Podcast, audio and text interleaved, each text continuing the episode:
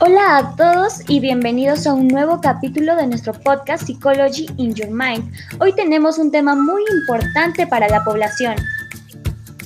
Así es, mi querida amiga Lady. Hoy hablaremos sobre el mundo complejo de las emociones, así que chicos, llamen a sus amigos, porque este tema interesante ya está por comenzar. Sí, queridos oyentes, y no te olvides de escribirnos al número 933-124-576. Nuevamente, chicos, 933-124-576 para cualquiera de tus dudas. Aquí en Psychology in Your Mind resolveremos todas tus preguntas. Gracias, amigos. Bueno, cuando hablamos de emociones, casi siempre es un impulso que nos intuye a actuar, y esta genera una serie de respuestas a nivel fisiológico y mental.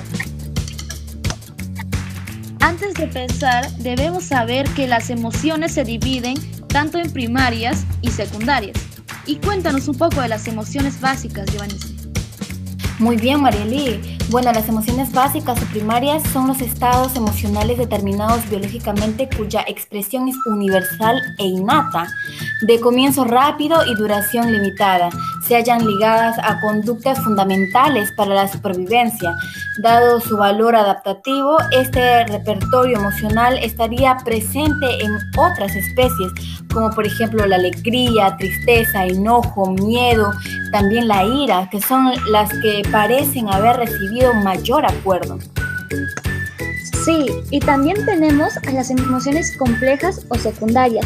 Se trata de un amplio abanico de estados emocionales que surgen de la combinación de emociones primarias. Por ejemplo, el resentimiento sugiere que la combinación de tristeza y rabia. De esto se entiende que las emociones secundarias como la toma de decisiones del estado emocional y sus cambios somáticos, al vincularlos con la experiencia previa, para Barrow, a diferencia de las emociones primarias, el reconocimiento de emociones secundarias requiere la atribución al interlocutor de creencias, intenciones o algún estado mental. Por lo tanto, el reconocimiento de estos estados emocionales se logra a través de la teoría de la mente. Sí, y cuando hablamos de las emociones, vemos cómo hay distintas reacciones a diversas situaciones. Claro, cuando nos referimos a la, diferencia de los sentimientos y emociones, podemos ver que la emoción es algo inevitable y el sentimiento que es entrenable. Por supuesto, amiga Giovannici, también tenemos que entender que las emociones nos ayudan a sobrevivir y conectar con las emociones básicas que son fundamentales. Por ejemplo, la alegría le da un motivo a la vida y la tristeza nos ayuda a el desahogo. También la sorpresa, que es el carácter de la de atención para ver qué pasa. Por eso vamos que las emociones son vemos que las emociones son muy importantes. Y cuéntanos, Giovanni, ¿por qué es importante expresar nuestras emociones? Bueno, es importante porque si impedimos que las emociones salgan al exterior, podemos sufrir problemas físicos y psicológicos. Seguro que alguna vez has tenido dolores de cabeza, de estómago, te han salido erupciones en la piel o has dormido mal sin tener ningún problema médico. Cuando reprimes tus tus sentimientos, tus emociones, puedes provocar problemas físicos y relacionales. Por eso es tan importante la expresión de nuestras emociones y sentimientos. Exacto, querida Giovannici, sabiendo ya la importancia de que no debemos reprimir nuestras emociones, debemos aprender a cómo identificarlas. Sí, claro. En este caso deberías trabajar, trabajar su identificación asignándole una etiqueta, dedicando un par de minutos a un lugar tranquilo, concentrándose en tu respiración e intenta reconocer la emoción básica que estás sintiendo ya sea ¿no? la tristeza, miedo, asco, alegría, tristeza, desprecio, ira o enfado y también la sorpresa. Estar atento a las señales corporales. Estudia cómo reacciona tu cuerpo. Por ejemplo, un nudo en el estómago puede avisarte de que te sientes con miedo, con un dolor de cabeza en muchas personas aparece tras un sentimiento de la ira. Ahora ya hemos identificado la emoción.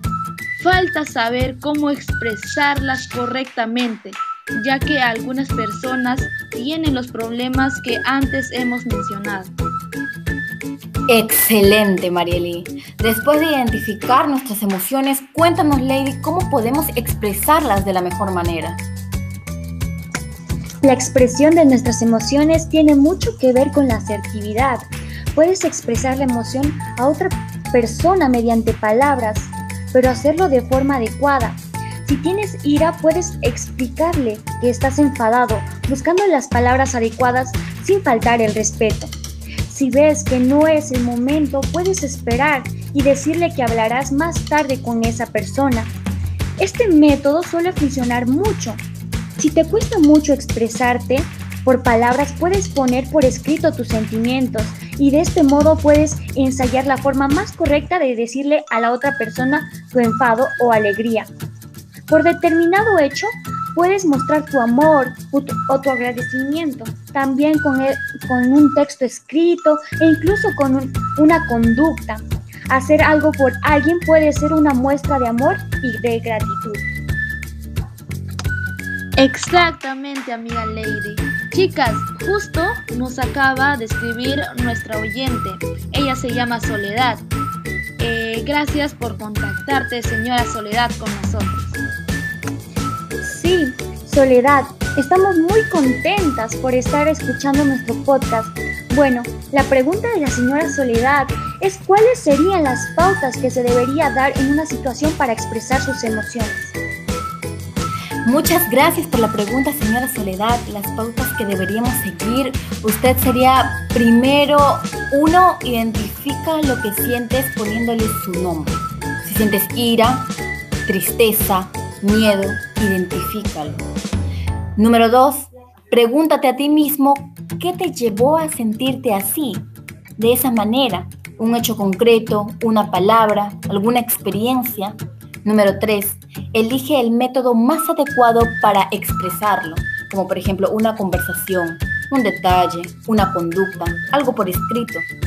Número cuatro, piensa el objetivo que pretendes conseguir al expresarlo sentirte mejor, vas a aclarar tus sentimientos, mostrar agradecimiento, mejorar una relación. Número 5. Controla la intensidad de las emociones. Exprésate de forma correcta. No muestres tu ira chillando. Es mejor que seas serio, firme y correcto. Si crees que no es el momento, ensaya en casa el modo y tono de expresión también si crees que no eres capaz, puedes escribir primero a esa persona una carta para evitar un enfrentamiento peor y más tarde ya puedes hablar con esa persona. Sí, querida Giovannici. Asimismo, hay muchas personas que andan bastante escasos de educación emocional, ya que no nos han enseñado desde pequeños a expresar nuestros sentimientos y mucho menos a canalizarlos. Por eso a veces llegamos adultos sin saber cómo expresar ni resolver nuestras emociones. En este podcast os animamos a que habléis de aquello que sienten, que escuchen vuestros sentimientos y que los exterioricen, lo que sientan por dentro. Si os ha gustado hacerlo por escrito, también lo pueden hacer. Esa también es una opción. También pueden pintar, hacer teatro o practicar algún deporte también los puede ayudar. Al adquirir este hábito de identificar y expresar adecuadamente vuestras emociones a lo largo, encontraréis muchas ventajas y vais a prevenir futuros problemas. Bien, Lady, el tiempo se ha ido muy rápido. Cuando hablamos de temas muy interesantes como la complejidad de las emociones. Tienes mucha razón, amiga Marielín. Continuaremos este tema tan asombroso la próxima semana, queridos oyentes. Bueno, nos despedimos, pero antes de retirarnos los invitamos a todos a seguirnos en nuestra página oficial www.psychologyinyourmind.com y contactarse con nosotros con el número oficial 933-124-576. Vuelvo a repetir, 933-124-576. Los esperamos, queridos oyentes, el próximo miércoles. Esperamos con ansias el próximo capítulo. Muchas, gracias.